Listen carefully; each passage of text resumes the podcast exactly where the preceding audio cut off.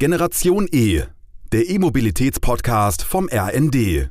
Willkommen bei einer neuen Folge von Generation E. Mein Name ist Dorothee Heine und ich freue mich sehr, auf eine der bekanntesten Expertinnen zum Thema Energie begrüßen zu dürfen, Professor Claudia Kempfert vom Deutschen Institut für Wirtschaftsforschung. Herzlich willkommen, Frau Professor Kempfert. Hallo, ich grüße Sie nicht nur aktuell gerade, sondern eigentlich schon seit Monaten, wenn nicht sogar Jahren, stehen die Klimaziele von Paris und vor allem das Erreichen dieser Ziele ja im Fokus. Und wir benötigen eine echte Verkehrs- bzw. Mobilitätswende weg von der autozentrierten hin zu einer doch eher menschengerechten Mobilität. Was genau bedeutet das eigentlich?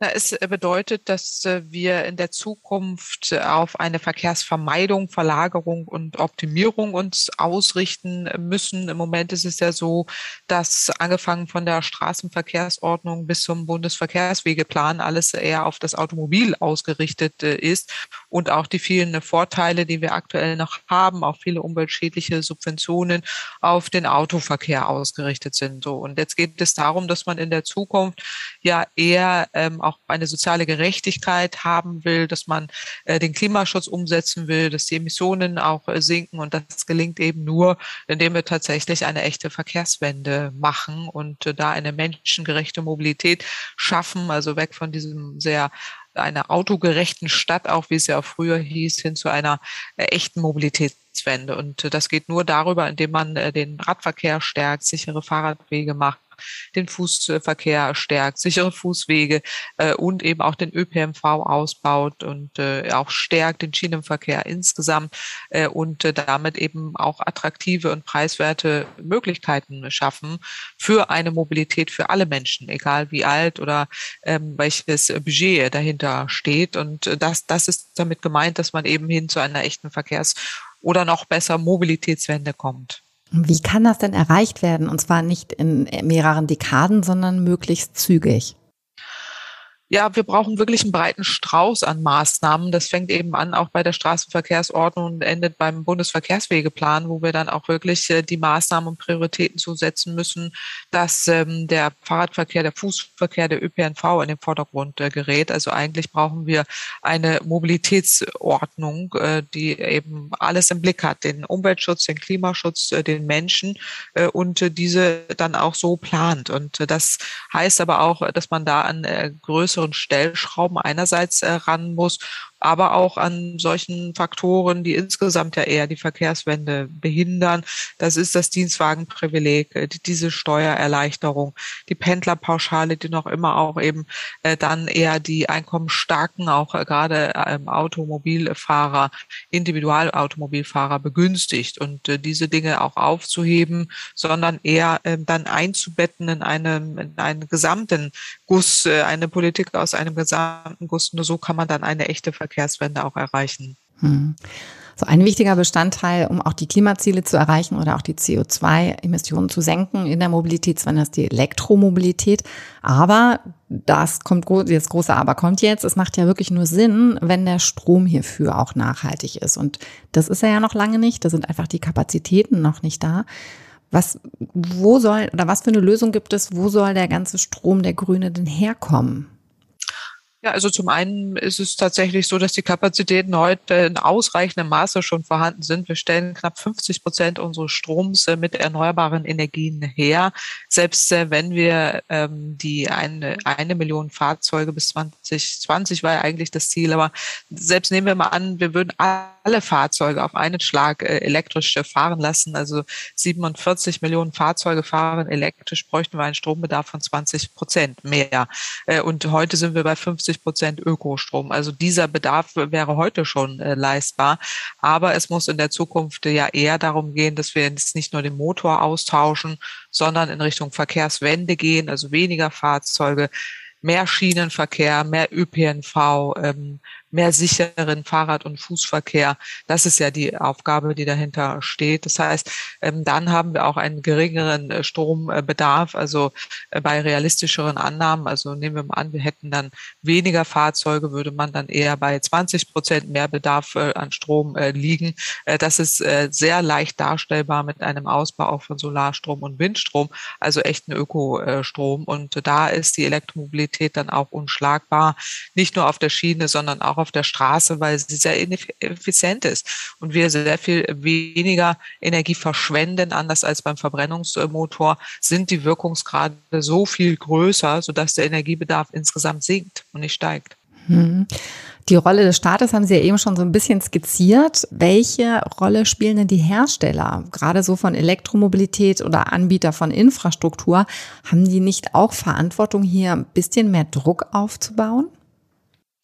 Ja, also die Anbieter haben ganz sicher auch äh, Verantwortung und haben diese leider äh, muss man sagen, in der Retrospektive auch wirklich nicht äh, genutzt. Im Gegenteil, sie haben ja über sehr lange Zeiträume jegliche Anstrengungen auch für mehr Klimaschutz und äh, strengere Grenzwerte von äh, Emissionen, von Emissionen auch von Fahrzeugen eher torpediert.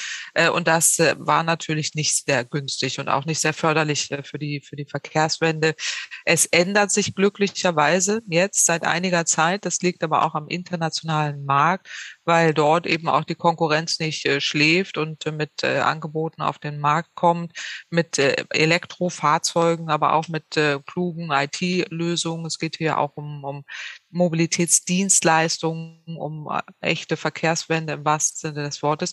Äh, und da kommen viele, viele Anbieter vom internationalen Markt, ähm, die eben auch Druck ausüben, auch auf die deutschen Hersteller. Und das merkt man glücklicherweise mehr und mehr, äh, sodass hier die Anbieter sich erstmal umstellen, auch ihre Angebote ändern, auch mehr in Richtung Daten und IT gehen, aber auch mehr und mehr auch politischen Druck aufbauen, weil es geht ja hier um den äh, schnelleren Ausbau der Ladeinfrastruktur. Es geht auch äh, darum, dass man äh, die Politik wirklich ähm, da auch auffordern muss, dass die vielen Vorteile für konventionelle Antriebe mehr und mehr fallen.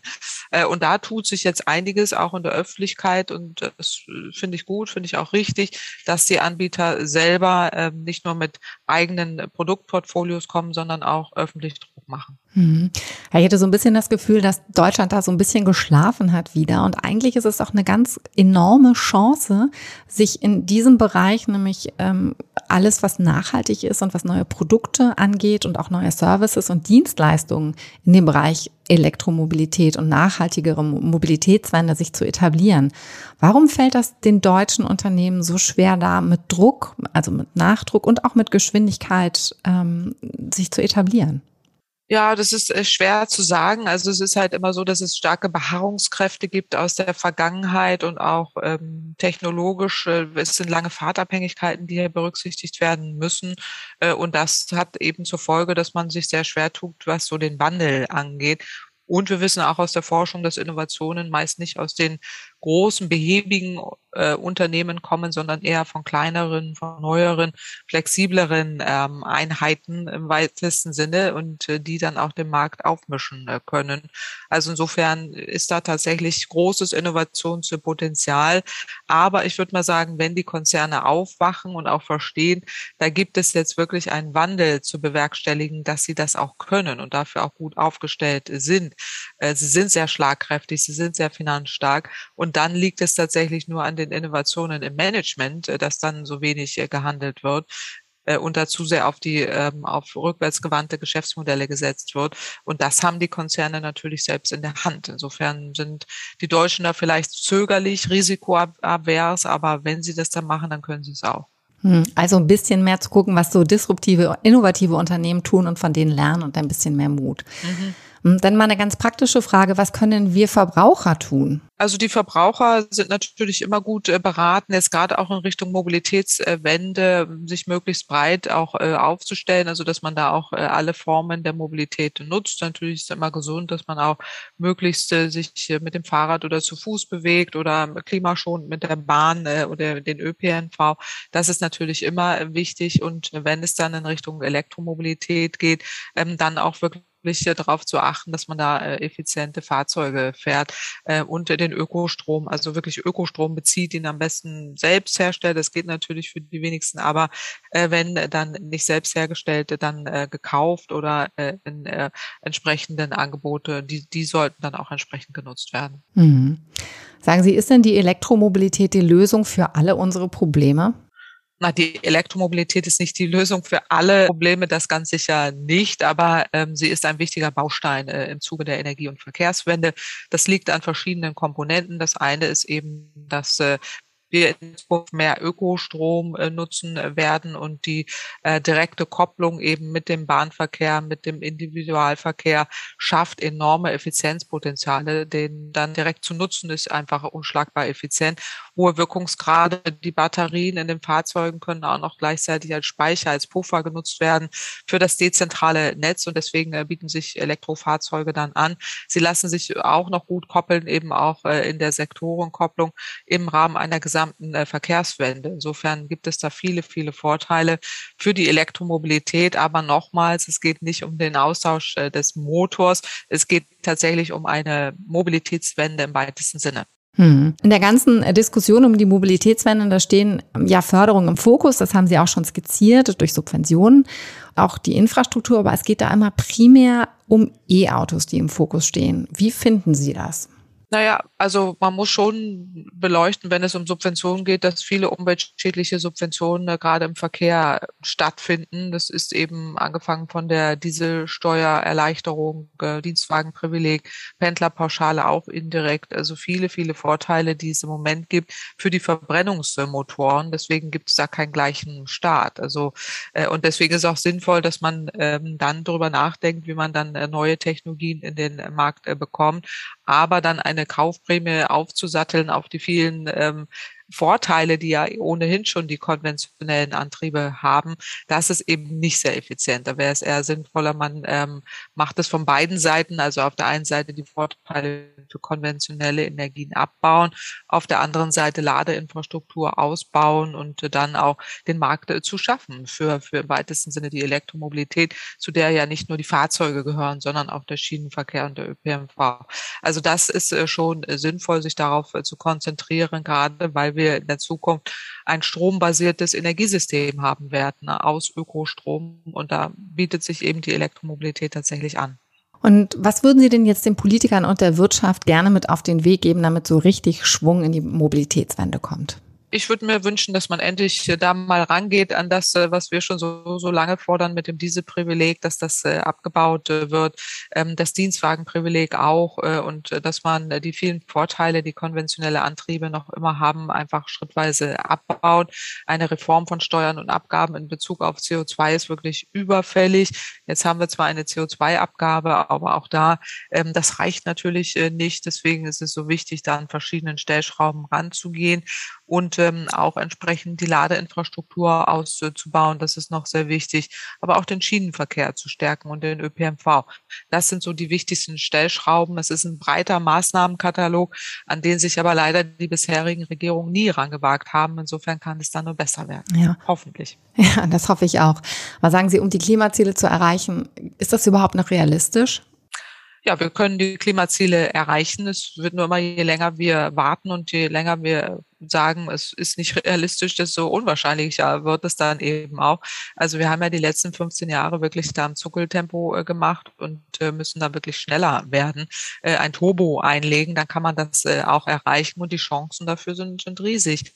Gerade was den Ausbau der erneuerbaren Energien angeht und eben auch dann in der Kombination mit Elektromobilität auf äh, Schiene, auf äh, Straße, wenn, da können wir schnell werden und dann auch die Potenziale heben und dann können diese, die Emissionen auch deutlich äh, schneller sinken, als sie es in der Vergangenheit getan haben. Hm. Jetzt äh, noch eine Frage, die ich meinen Gästen sehr gerne zum Schluss stelle. Wenn wir jetzt mal in die Zukunft schauen, so in 10, 20 Jahren, wie ist Ihre Vision in Bezug auf die Mobilitätswende? Und vor allem, wie glauben Sie oder wie würden Sie sich wünschen, wie Sie sich dann fortbewegen? Na, ich werde mich wahrscheinlich genauso fortbewegen wie heute, weil ich mich schon immer ähm, so fortbewege, nämlich äh, zu Fuß mit dem Fahrrad, äh, der ÖPNV und der und der Bahn, äh, also elektrische Mobil auf jeden Fall. Äh, aber in äh, 10 bis 15 Jahren äh, werden wir hoffentlich äh, bei der Verkehrswende so viel weiter sein, bei den Neuzulassungen der Fahrzeuge keine keine konventionellen mehr im System äh, neu zulassen, sondern nur noch äh, den Altbestand rückfahren. Hoffentlich sind dann die Elektrofahrzeuge so billig und preiswert, Ökostrom auch, dass es für jeden auch erschwinglich ist äh, oder eben auch mit der Bahn und dem ÖPNV unterwegs zu sein.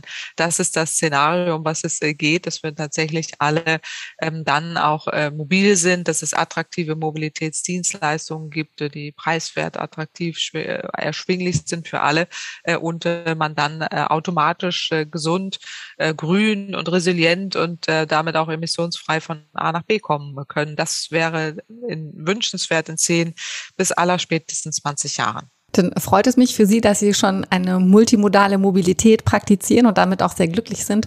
Und das Bild, was Sie skizziert haben, das würde ich so unterschreiben. Das hoffe ich für uns alle auch und möchte mich ganz herzlich bedanken, dass Sie sich die Zeit genommen haben und bei Generation E zu Gast waren. Ich danke Ihnen. Wenn Ihnen diese Episode von Generation E gefallen hat, dann abonnieren Sie unseren Podcast und verpassen keine Folge mehr. Das war Generation E, der E-Mobilitäts-Podcast vom RND.